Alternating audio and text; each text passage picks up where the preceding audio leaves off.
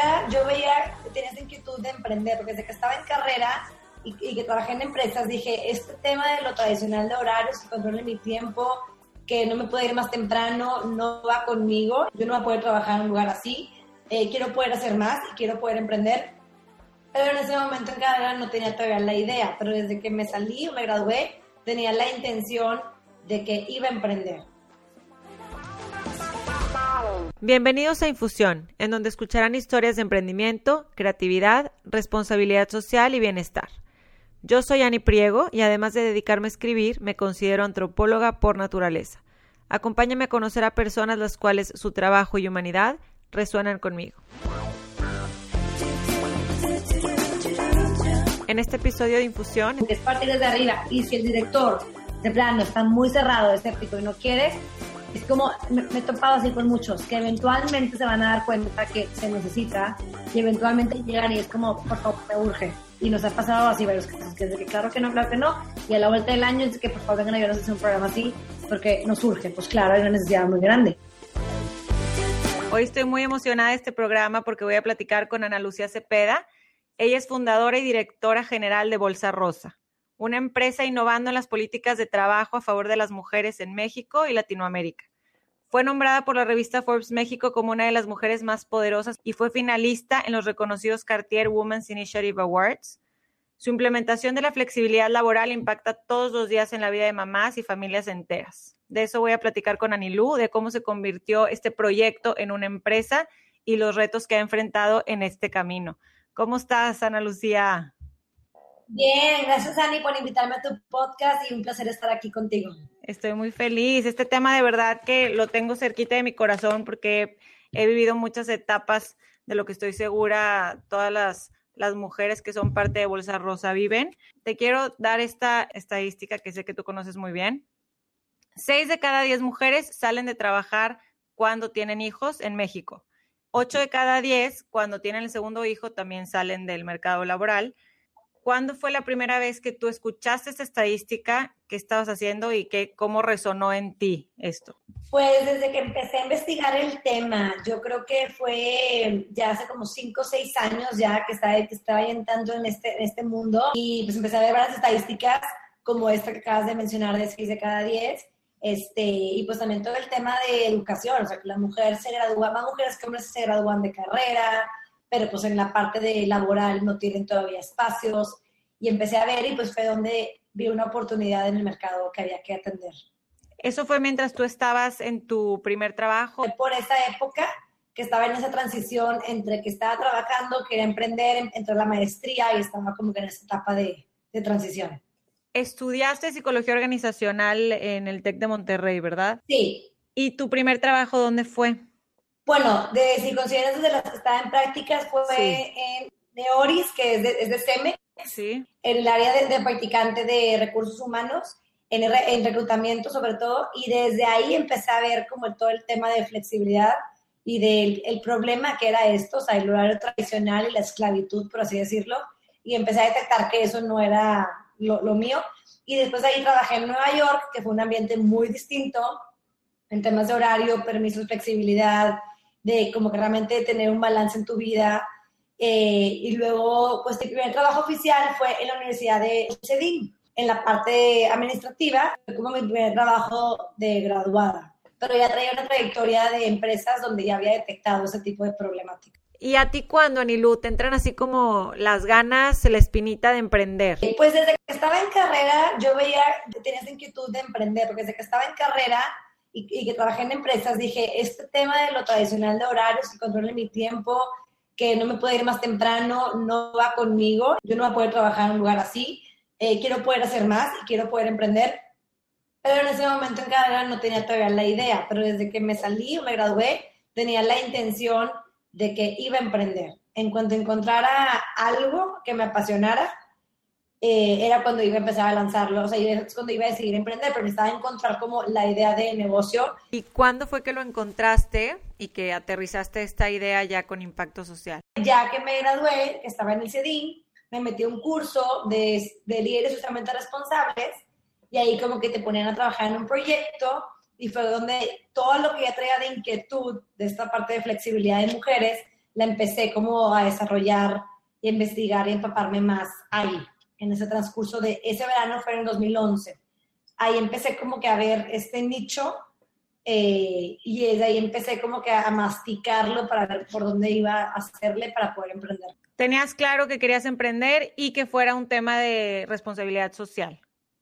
Sí, que tuviera impacto social, o sea, que fuera un emprendimiento con impacto. Y en el CEDIM hiciste la maestría de innovación. En el 2011, en septiembre, entré a la maestría de innovación de negocios y fue para mí como mi incubadora de emprendimiento tal cual. Y ahí lo incubé la idea, desarrollé el modelo de negocio, lo probé en el mercado, todo. Fue para mí como una maestría que me quedó como nivel de... Claro, porque ya sabías, ya habías como aterrizado lo más posible la misión, ¿no? Lo que querías. Pero platícame un poquito cuando empiezas a ver esta necesidad y esta oportunidad, empiezas a ver qué están haciendo en otros países para ver cómo replicarlo en México, empiezas a ver que realmente las empresas pueden hacer estos cambios en la cultura corporativa, cómo empiezas a, a investigar, a hacer el research y a probarlo. Ese verano 2011 empecé a investigar qué había en el mundo, en qué otros países había este tema de flexibilidad, o sea, como que cuáles eran las estadísticas que estaban haciendo por ese lado. Y encontré un par de empresas en Estados Unidos y otra en Inglaterra, de hecho, que ya tenían como tal cual un portal, un job, la, o sea, la bolsa de trabajo en línea para mujeres, mamás, empleos flexibles, o sea, que existía y que tenían operando desde el 2005. Y yo estaba en 2011, o ya tenían una trayectoria de que ya iban un paso adelante en esto empecé como a investigar qué había para ver yo cómo lo podía adaptar al mercado mexicano. Y a la par investigaba estadística de México para poder obviamente empatar necesidades del país con lo que ya existía y crear algo para el mercado mexicano. ¿Y en tu casa cómo vivías esta, esta dinámica de, del trabajo de tus papás? Claro, pues en mi casa eh, mi ejemplo de, de, trabajo de la de mi papá fue algo muy, muy tradicional. Él toda la vida trabajó en una empresa y fue así como era, era un empleado, trabajaba en una planta y él pues trabajaba todos los días, de lunes a sábado inclusive, y venía a comer en la hora de comida, se, se regresaba en la tarde. Entonces yo viví como que ese modelo muy tradicional de trabajar dentro de una empresa por años y años y, crecer de manera profesional y en la parte corporativa. Y el de mi mamá también es empleada, trabaja en una empresa, pero ella sí, siempre con el componente de flexibilidad, donde puede trabajar medio tiempo y yo crecí con este ejemplo de su, trabajo e, e, es medio tiempo, lo cual pues para mí era como un, yo voy al colegio, está en mi casa, llego al colegio, está en mi casa, eh, llegaba a dudar si trabajaba o no, porque decía, ¿a qué horas? Si está en la casa siempre, pero yo decía, qué padre que trabaja, y para mí como mamá, pues yo también voy a trabajar como ella, pero medio tiempo. Y obviamente al ver que no es algo normal en el mercado, fue cuando empecé a cuestionar del modelo de trabajo y todo lo que se llega a perder con la parte tradicional que ya es obsoleta. Totalmente obsoleta, totalmente.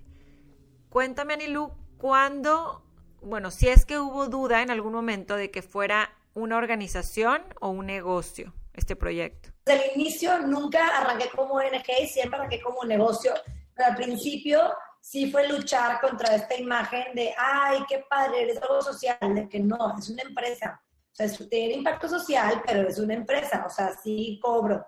Entonces, sí, nos, sí me costó un par de años como luchar contra este estereotipo, contra esta parte de qué lindo es algo social, a que lo tomaran como es una propuesta del negocio, es una empresa. Como que siento que muchas veces mucha gente se puede quedar ahí en medio o no sabe cómo identificarlo. ¿Cómo recomendarías tú definir claramente la diferencia? Pues en la parte social, o sea, para mí fue algo que yo tuve siempre muy claro de que no, iba a ser una ONG, porque una, una, ONG es mucho más difícil crecerla en cuanto a temas de, o sea, de capital y, poder levantar capital y tener socios, como que decía, lo mío sí puede ser, es un negocio, al final del día mi cliente es la empresa. Entonces fue realmente como esta comunicación clara. Y luego con el tiempo, pues con la parte de, de la imagen y del branding de hecho, inclusive hasta el año pasado, hasta hace dos años, cambiamos todo el branding de Bolsa Rosa, fue cuando ya lo hicimos mucho más como, o sea, empresa formal, hicimos un video de manifiesto muy padre, o sea, como que hicimos ya toda una campaña muy enfocada en el tema de, o sea, de que somos un negocio formal, serio, eh, apoyamos a la mujer, claro, pero es de negocio el tema del trabajo flexible. Desde hace dos años nos dejaban de preguntar y cuestionar la parte social. Antes de eso, teníamos una imagen anterior y un tipo de campaña de marketing diferente anterior, estaba, estaba, estaba bien, estaba padre, pero era como muy sweet y le hablaba mucho a la mujer. Y ahora fue como que te, hablamos a ti, empresa, que esto es negocio, de cómo hacer, o sea, de, de mantener siempre como la, la, conversación. Y en vez de que me dijera un empresario, ay, qué padre para mi hijo, para mi esposa, era como, no, para ti, para tu negocio. Platícame, saliendo del CEDIM, cuando ya terminas tu maestría, el concurso que ganas y cómo este también te empieza ya, le empieza a dar forma, seriedad y profesionalismo a Bolsa Rosa. Cuando me gradué la maestría, yo, yo tenía ya operando a, Vida Mujer y esto, y bueno, y entró, entró un concurso porque yo decía, bueno, ya está acabando Vida Mujer, ya ha generado algo de valor y, de, de tracción por el tema y por la idea le veo el potencial, quiero cambiar el nombre, quiero hacer un sistema, necesito más capital, pero pues quiero como que ya poder hacerlo con alguien más, no yo sola. Y entró un concurso de emprendimiento a nivel nacional y el premio era si ganabas te daban una inversión a cambio de un porcentaje de acciones. Gané el concurso y ahí fue cuando, bueno, te damos el dinero, pero a cambio de esta parte de acciones se va a crear una, una, una SAPI, vas a ser una persona moral, como que ya me transformó a algo más formal y en serio de como empresa. Y con ese, ese fondo o ese financiamiento yo pude abrir, o bueno, más bien lanzar la, página de, Bolsa Rosa en junio de 2014. Fue cuando lancé ya lo que, era, lo que es hoy en día con, Bolsa Rosa, porque antes era Vida Mujer y fue todo un cambio de seis meses o más de crear una nueva página, hacer todo esto nuevo, con esta nueva imagen, logotipo, que gracias a este concurso y este socio lo pude, lo pude lanzar. Seguimos, seguimos siendo socios eh, y ha sido una excelente relación laboral. ¿Es socio activo? Activo, sí. Ellos son una empresa de finanzas. Okay. Y ellos lo que hacen es nos llevan toda la parte financiera del negocio, toda esa parte operativa. Y mi, socio, o sea, él es súper financiero, él nos apoya con toda la parte financiera del negocio, presupuestos, capital. Ahorita estamos levantando capital, toda esa parte numérica, él se, se mete, es como una manera de operar, pero no en el día a día la operación con el cliente, pero pues sí de manera estratégica e importante. Excelente. ¿Se puede saber qué porcentaje tienen? 5%, eh, fue el 5, que la verdad es que hasta fue en su momento, pero era como que así es, sea mucho o es poco, así es. Y yo, yo como que, bueno, pues de eso a nada. Claro. Bien. Y la verdad fue excelente. Muy bien, ¿y cómo empiezas a formar un equipo, Anilú? Alguien que fue, o sea, bueno, yo, yo, tenía, yo empecé a contratar gente, pero más bien era como externos. Yo, yo tenía como a, a proveedores que yo, yo les pagaba como una iguala mensual y de ahí me daban el servicio de atención a clientes, a la gente que hablaba por teléfono, la parte de programación. Tenía como que equipo, pero externo, o sea, y tenía gente que me daba el servicio full, pero no eran internos, eran como externos. Y tenía también por proyectos a una, una persona, una chava que me, apoyaba por proyecto. Entonces yo, yo nada más la contrataba y le pagaba por proyecto tal cual. Cuando ya empecé, cuando ya dije, ¿sabes qué? Quiero lanzar otro, otro servicio que ya no dependa de mí, fue cuando conocí a Sofía, que luego se hizo también, la, eh, entró al equipo de Rosa como socia el año pasado. Ajá. pues con ella lanzamos el servicio de, de Headhunter virtual ella fue la que lo, lanzó en el 2016 porque yo quería lanzar un servicio adicional, pero decía, yo no puedo eso, la quiero a alguien más. Claro. Y gracias a ella, esa empezó a crecer bastante y empezamos a, contratar a más gente, pero porque ya tenía también yo como que apoyo en la parte operativa. Ella es mucho más de así operativa y yo soy más como la parte de, la visión. Entonces fue exageradamente buen complemento y mucho en a ella empezó a crecer el equipo de manera así súper bien y todo, y, pues ya empezamos a crear, crear juntas todo un equipo y puestos de trabajo y súper bien. Ahora entrando ya en el tema, ¿qué servicios ofrece Bolsa Rosa? Lo que hacemos tenemos, bueno, en la página se puede ver la, la, la, bolsa de trabajo en línea, eh, como tal, que ahí es un portal donde las candidatas se dan de alta como, las mujeres se dan de alta como candidatas, ponen todo su currículum y pueden ver qué, qué ofertas de trabajo hay, qué vacantes, y pueden llegar a aplicar. Y las empresas se pueden dar de alta como una empresa y postular una vacante. Y una oferta de trabajo que tenga un componente flexible, que todo eso está en la página, la parte de flexibilidad y toda esta parte. Y aparte tenemos un servicio de Headhunter virtual, donde llevamos a cabo el reclutamiento de la, del cliente. El cliente nos dice, quiero una contadora o una community manager o una mercadóloga o la jefe de diseño, la jefe de algo, eh, pero en vez de que ellos lo hagan por el portal, lo hacemos por ellos nosotras. Tengo un equipo de, de headhunters que son buenísimas todas y con ella, ellas llevan a cabo el servicio de headhunter para los clientes de cada puesto que nos piden. Y todo lo digamos a, a, postular en la página de Bolsa Rosa. Es como la fuente para obtener las candidatas, es el mismo, el, portal mismo nuestro, pero lo hacemos por el cliente. Muy bien. Es el servicio más fuerte y es muy padre porque pues tenemos el contacto con las mujeres, sabemos quién quedó en cada vacante, tenemos o sea, con el cliente la relación, nos piden más y más vacantes y muy padre. Y por otro lado, tenemos un servicio de, de asesoría y, consultoría a empresas para implementar todo el tema de flexibilidad laboral eh, en toda la empresa. O sea, inclusive le quitamos la parte rosa, es como otro nombre, consultoría F, donde aquí es implementar la flexibilidad en un corporativo o una unidad de negocio, no importa que sea, pero para hombres y mujeres. Toda una política de trabajo flexible de acuerdo al negocio, a la estrategia del negocio eh, y aquí es muy padre porque ya es un impacto pues en toda una empresa para que eventualmente tengan oportunidades de empleo flexible que puedan postular en el portal. Entonces, es crear como conciencia y crear, educar al mercado para tener más ofertas flexibles. Ok, y una candidata, ¿por qué filtros tiene que pasar para estar en Bolsa Rosa? Pues básicamente son candidatas que tengan acabada la carrera. No tenemos una barrera como tal de que si no cumples eso no puedes entrar. No, simplemente el mismo sistema, pues el mismo tipo de trabajos lo llega a filtrar por sí solo.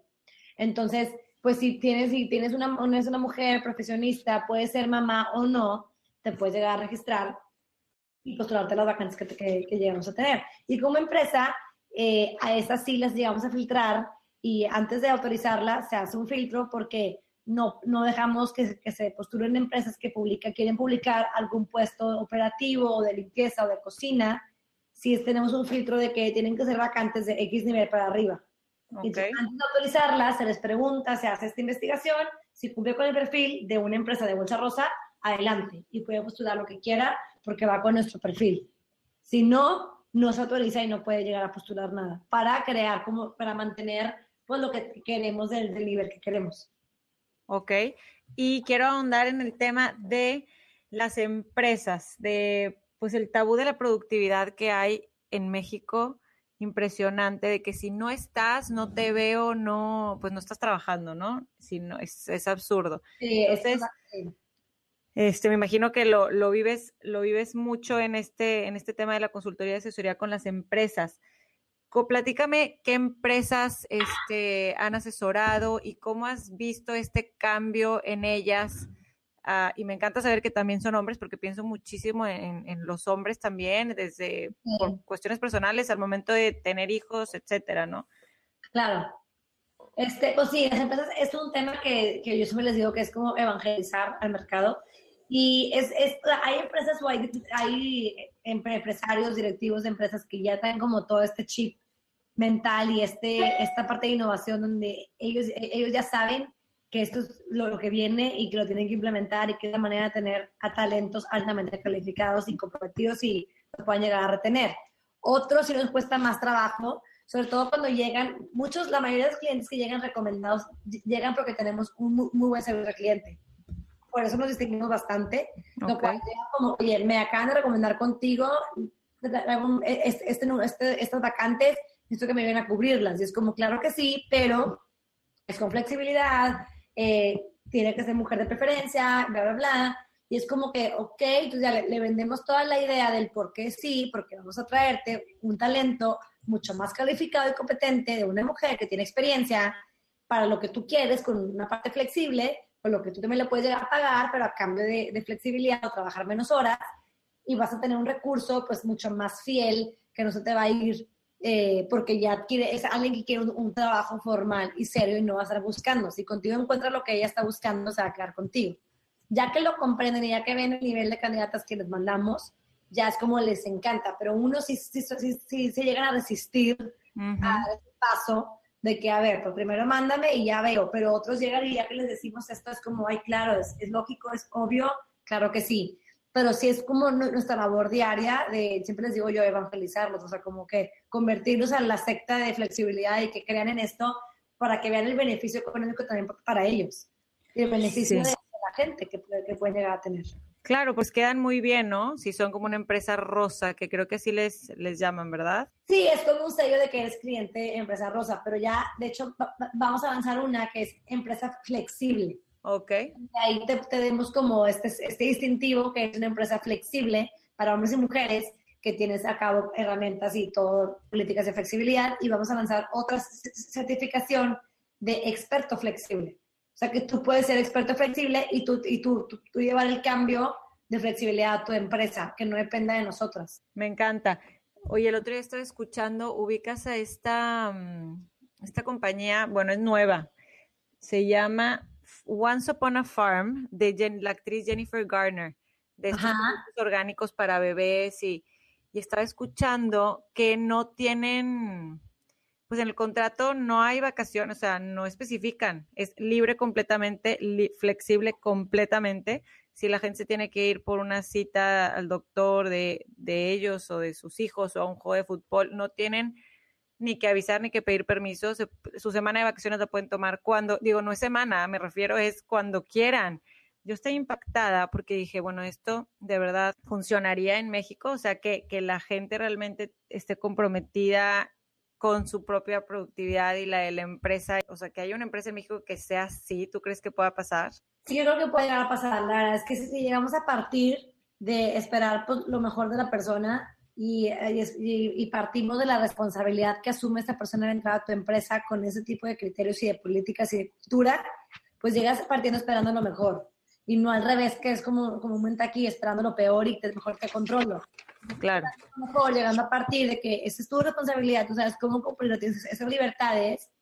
Y ya digo, algo que vimos en, en, Bolsa Rosa es así, es como, si tú una mañana tuviste un desayuno con las amigas del colegio o algo, yo no te voy a cuestionar. Con que tú entregues tu resultado cada semana y veamos que, que vas bien los indicadores, no me importa si tuviste un desayuno, una merienda, una fiesta, una piñata, no me importa.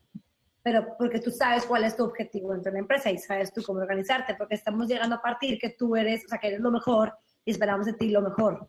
Claro. Cambia como esa percepción de asumes una responsabilidad mucho más grande que no quieres quedar mal. Y si, y si y ahí es al revés, cuando alguien no, no, o sea, no lo está haciendo bien, llega a brincar mucho más rápido. O sea, llega a notarse mucho más rápido cuando es como, oye, no estás cumpliendo, ¿qué está pasando? A cuando, o, sea, o al revés, al revés es como, llegamos a partir que vas a cumplir, no partiendo de que somos policías, sino al contrario. De Me gusta. Que tú quieres, ajá. Me gusta. De hecho, te, voy te puedo contar un caso. Una amiga en Monterrey trabajó 10 años en una, en una empresa. Tuvo sus primeros dos hijos. Bueno, empezó full time, cinco años, luego part time, otros, otros cinco. Y aguantó hasta su tercer hijo de plano no había flexibilidad, Danilu. O sea, era un martirio salirse de un festival, de un hijo, temas ah. relacionados a la familia, ¿no? O sea, estaba, cuando un hijo se enfermaba, era dificilísimo y pues yo le escuchaba siempre que es que no sé si quiero seguir, pero no puedo y digo, igual espero que no me regañe por contar su historia, pero nada más ella va a saber. Pero yo, yo que siempre trabajé como en empresas flexibles, en, en startups, con otra visión, dices que no puede ser, no puede ser que no puedas hacer tu trabajo desde tu casa, sí puedes, no me cabía en la mente que teniendo todo lo que necesitaba en su laptop, este, tenía que estar físicamente ahí, ¿no? Porque era mal visto y como que castigado. Y para mí fue pues impactante ver que se tuvo que salir, se salió, ya lleva un año y cachito sin trabajar ahí, buscando opciones. ¿Cómo podrías Bolsa Rosa asesorar realizar un proyecto de consultoría con esta empresa? O sea, ¿qué, qué, ¿cómo empezarías tú a, cambiar ese, ese criterio? Pues de, entrada, desde el director general, o sea, tiene que venir el cambio desde arriba. Entonces, primero sería como tener con él un primer acercamiento y también conocer un poco de su cultura y su expectativa, porque si de él no, no llega esta iniciativa, no va, no va a prosperar. Tiene que venir desde arriba el comprender el por qué hay que cambiar y por qué hay que convertirnos en una empresa pues, innovadora en temas laborales y demás. Y pues partir desde ahí, o sea, de indicadores clave, cómo lo vas a medir, qué, qué resultados quieres mejorar, cómo lo vas a evaluar, toda esta parte, pero que venga desde arriba, porque a veces me pasa mucho que eh, líderes de niveles más abajo quieren, quieren meter un proyecto así, pero si desde arriba no tienen el apoyo, nunca va a, cascadearse. Prosperar, claro. Es, esta parte, como que de plano está muy cerrado, escéptico y no quiere. Es como, me, me he topado así con muchos, que eventualmente se van a dar cuenta que se necesita y eventualmente llegan y es como, por favor, me urge. Y nos ha pasado así varios casos, que es de que claro que no, claro que no, y a la vuelta del año es de que por favor vengan a ayudarnos a hacer un programa así, porque nos urge, pues claro, hay una necesidad muy grande. Entonces, eventualmente van a caer y van a, a, ladearse por este lado, pero tiene que venir desde, arriba. Entonces, ahí sí es, en esa empresa que está tu, tu, amiga, sería pues desde arriba. Si no quiere cambiar la cabeza, no hay manera que le puedan dar flexibilidad va a ser muy difícil y va a ser a costa de mucho. Muy bien, pero me gusta saber que sí ha transformado a, muchos directores de empresas, ¿no? Que, que, que, sí han tenido casos de éxito en ese aspecto. ¿Puedes mencionar algunas empresas o, no? Sí, hemos trabajado con Banregio, Johnson Controls, con Insar, con Mary Kay, con Coflex, Banco Base, también hemos trabajado con ellos, este, con Minero, un grupo de, de Saltillo, con es una constructora también, Absormex. Tenemos muchos clientes en esta parte de, de consultoría y demás. Muy bien. Me gustaría también platicar de los premios que has tenido. Bueno, yo sé que hace dos años fuiste finalista de la región de Latinoamérica de los premios Cartier, bueno, esta iniciativa que tiene Cartier anualmente que tiene como objetivo alentar a mujeres empresarias a resolver los desafíos globales de nuestros tiempos. Y además, también en el 2017 te nombraron una de las 100 mujeres más poderosas de México. Cuéntanos de esto. Pues mira, lo de Cartier es un concurso a nivel internacional que es, un, Cartier Women's Initiative Award, en donde ellos buscan reconocer y premiar a mujeres que estén liderando empresas con con alto impacto social. Eso es como algo muy importante y es clave dentro de, del concurso. Ellos se enfocan mucho en la parte social, o sea, cuál es tu impacto social, más allá que en lo que hayas llegado a facturar.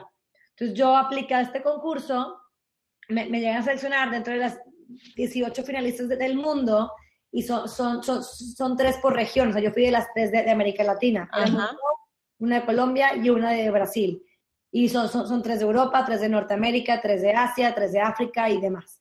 Y somos al final 18 y es como todo un reconocimiento, un concurso, un premio y, es una semana que te invitan a darte como clases y te dan una inversión y te dan es como todo un así como espectáculo de que wow para reconocer a las empresas y es, y es algo, fue, fue una experiencia increíble porque te dan demasiada como promoción y exposure y fue algo increíble la verdad.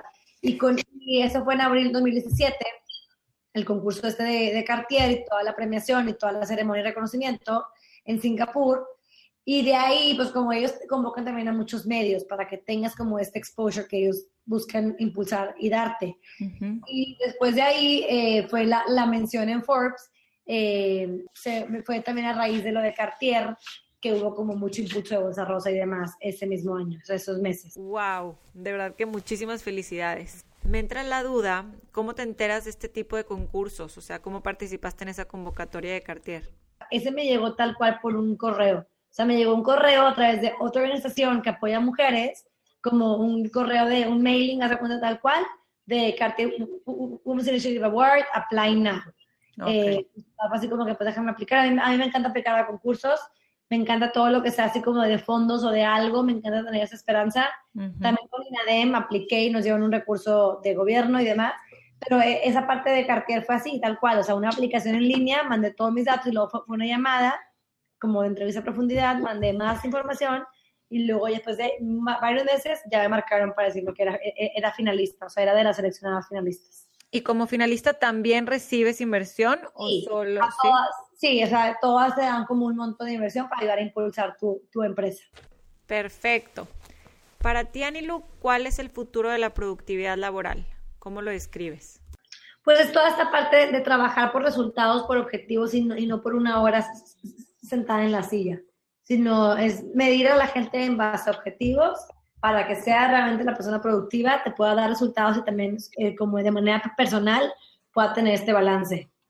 y tener esta, esos dos mundos de estoy productiva en mi trabajo cuando debo de ser donde debo de serlo y aparte puedo tener mi calidad de vida y lo que yo requiero de manera privada y personal y no, no interfiere una con la otra. Quiero también comentar un punto, que tú esta empresa la formaste soltera, sin estar casada, sin hijos. Ahorita tienes un bebé de 11 meses. ¿Cómo después de tener tu hijo y ya pues haber formado Bolsa Rosa, qué impacto tuvo en ti la empresa que habías creado ya después de ser mamá? En mi caso, digo, a mí me encanta trabajar, poder tener como esta parte profesional sin descuidar la parte personal de, de estar con mi bebé. O sea, como que fue realmente ya vivir en carne propia estos dos mundos eh, y pues vivir como lo que todas dicen, de que depende de un sistema de soporte y depende de mi cosa para que todo funcione y buscarlo y tenerlo. Entonces como que fue ya realmente ver si ponerlo en la acción, pero ver también cómo, pues para mí esta, o sea, esta parte de poder trabajar que me encanta, pero que no está perjudicando mi, la parte personal, o sea, como que el tiempo que yo le quiero dedicar a mi bebé y que puedo y que todo, lo, lo puedo llegar a tener.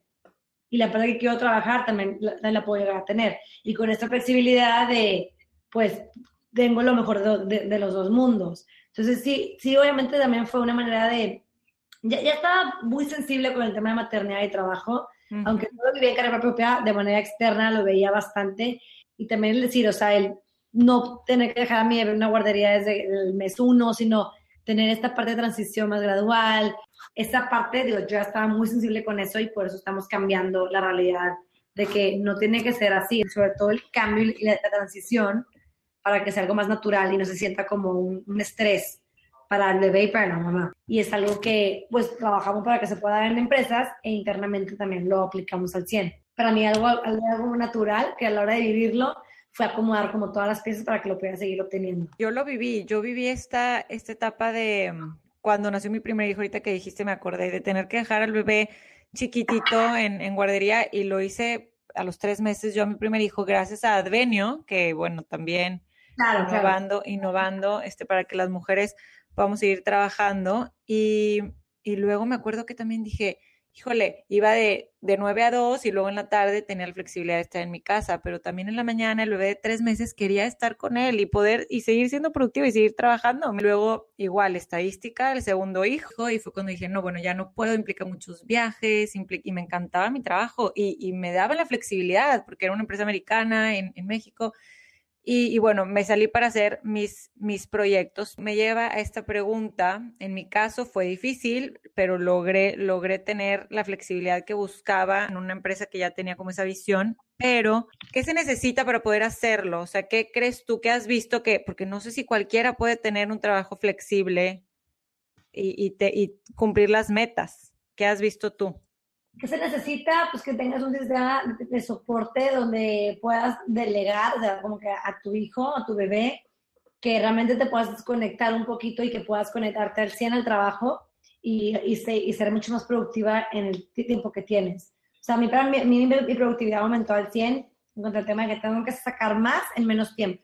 Uh -huh. y, y, también trabajo muchas noches porque para mí es como, digo, pero lo hago también porque me gusta, porque digo, en la tarde para mí es como un lapso muerto que no trabajo y lo retomo cosas en la noche, uh -huh. ya más tranquilo, en paz, ya que soy mi bebé, y lo hago, pero sí, el tener la tranquilidad de poder dejar mi bebé en buenas manos para yo poder trabajar es toda la diferencia del mundo.